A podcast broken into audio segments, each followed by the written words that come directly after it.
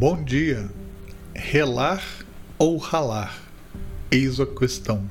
Que tal falarmos um pouco e falarmos hoje de rela-ação, ou o ato de interagir e se relacionar com outro indivíduo? Há muitos anos conto esta metáfora, mas um tempo atrás, uma de minhas filhas, antes de noivar, me perguntou se havia algum segredo para se viver bem a dois. Eu sorri, pedi que se sentasse e lhe contei mais uma vez a seguinte história. Dizem que antes da internet, um grupo de amigos se reuniu um belo dia para comemorar o aniversário de um de seus integrantes. O ponto é que o aniversariante era uma pessoa um tanto certinha demais, tinha o seu jeito de ser, suas manias, e inclusive era vegetariano, desejando ter tudo dentro de suas preferências e dentro de uma certa adequação. O ponto é que os amigos resolveram surpreendê-lo e dar um presente único e incomum, em nome de todos. No dia da festa, quebraram a rotina e deram ao vegetariano um leãozinho de presente. A princípio, o aniversariante achou estranho, pensou em devolver, que era piada. Ele era vegetariano declarado e estava ganhando o leão mas depois entendeu que realmente era um presente de coração de quem o admirava. E o pequeno leão, em sua forma bichana, rapidamente o cativou e o conquistou. O tempo foi passando e a relação foi se deslanchando, e era de admirar o carinho que um tinha pelo outro. Mas com o tempo, à medida que a relação se estreitava e rolava, uma certa tensão começou a se formar no ar. Todas as vezes em que interagiam e usufruíam do mesmo alimento, o leão se tornava inquieto e frustrado, enquanto o vegetariano se sentia incomodado e pressionado por cada um querer impor ao outro a sua preferência.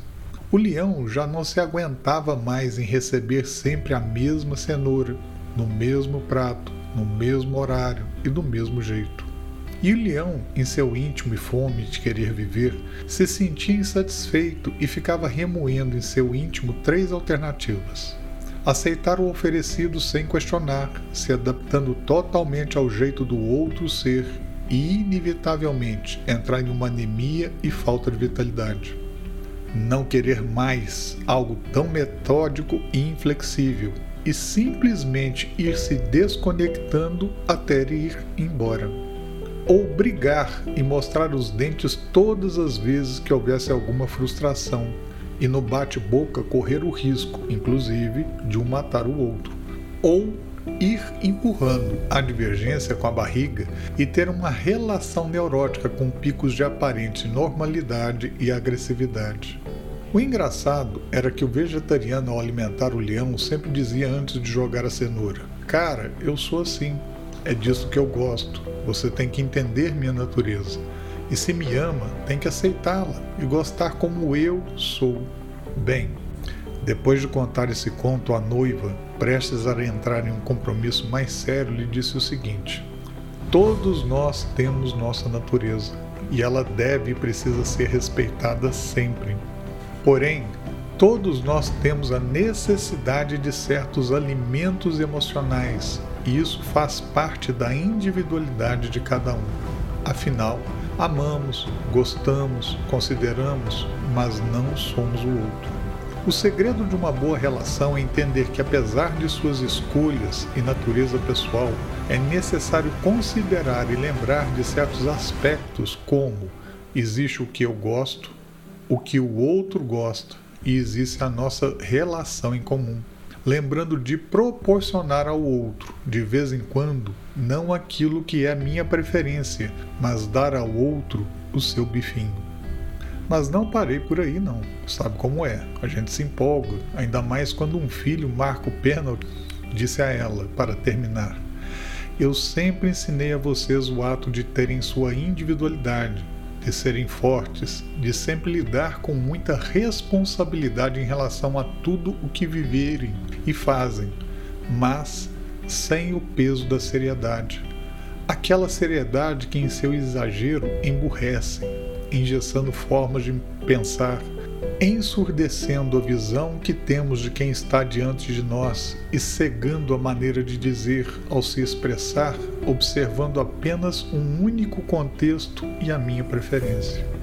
Filha, posso lhe contar todas as minhas experiências e até de onde vieram as cicatrizes que carrego, mas são vocês quem devem experimentar, aprender e perceber mas são vocês quem devem parar para gerenciar e escolher o que fazem. Confesso que aquele dia foi um papo muito bom. E ajo assim por ter plena convicção e acreditar na inteligência e incompetência de todos nós, por saber que todos nós estamos em constante aperfeiçoamento e somos capazes de perceber e aprender. Portanto, desejo de coração a todos vocês que encontrem pessoas que saibam mais do que o simples ato de amar, já que depois que passa o tesão, sem respeito, somos invadidos por um contaminante chamado letra N, e sem respeito, o tesão vira tensão. Para simplificar, você pode considerar o amor como semente ou fogo. Em qualquer uma destas duas formas, o ato de relacionar deve ser cuidado e alimentado para não morrer.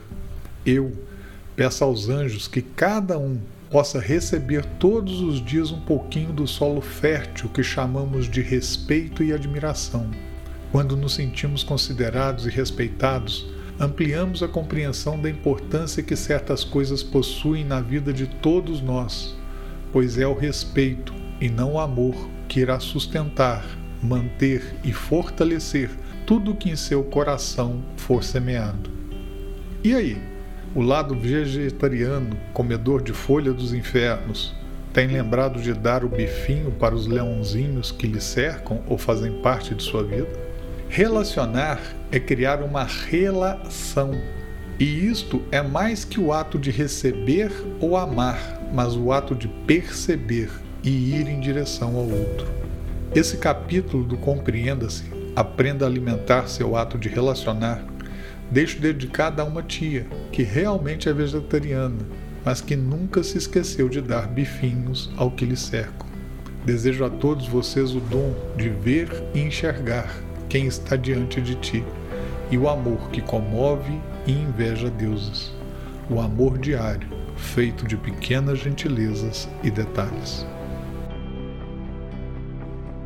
Você está conectado ao Compreenda-se com Eric Nielsen há 25 anos utilizando da programação neurolinguística e proporcionando conhecimento aplicável para compreender melhor a sua, a minha, a nossa neurologia. Tenha um ótimo dia.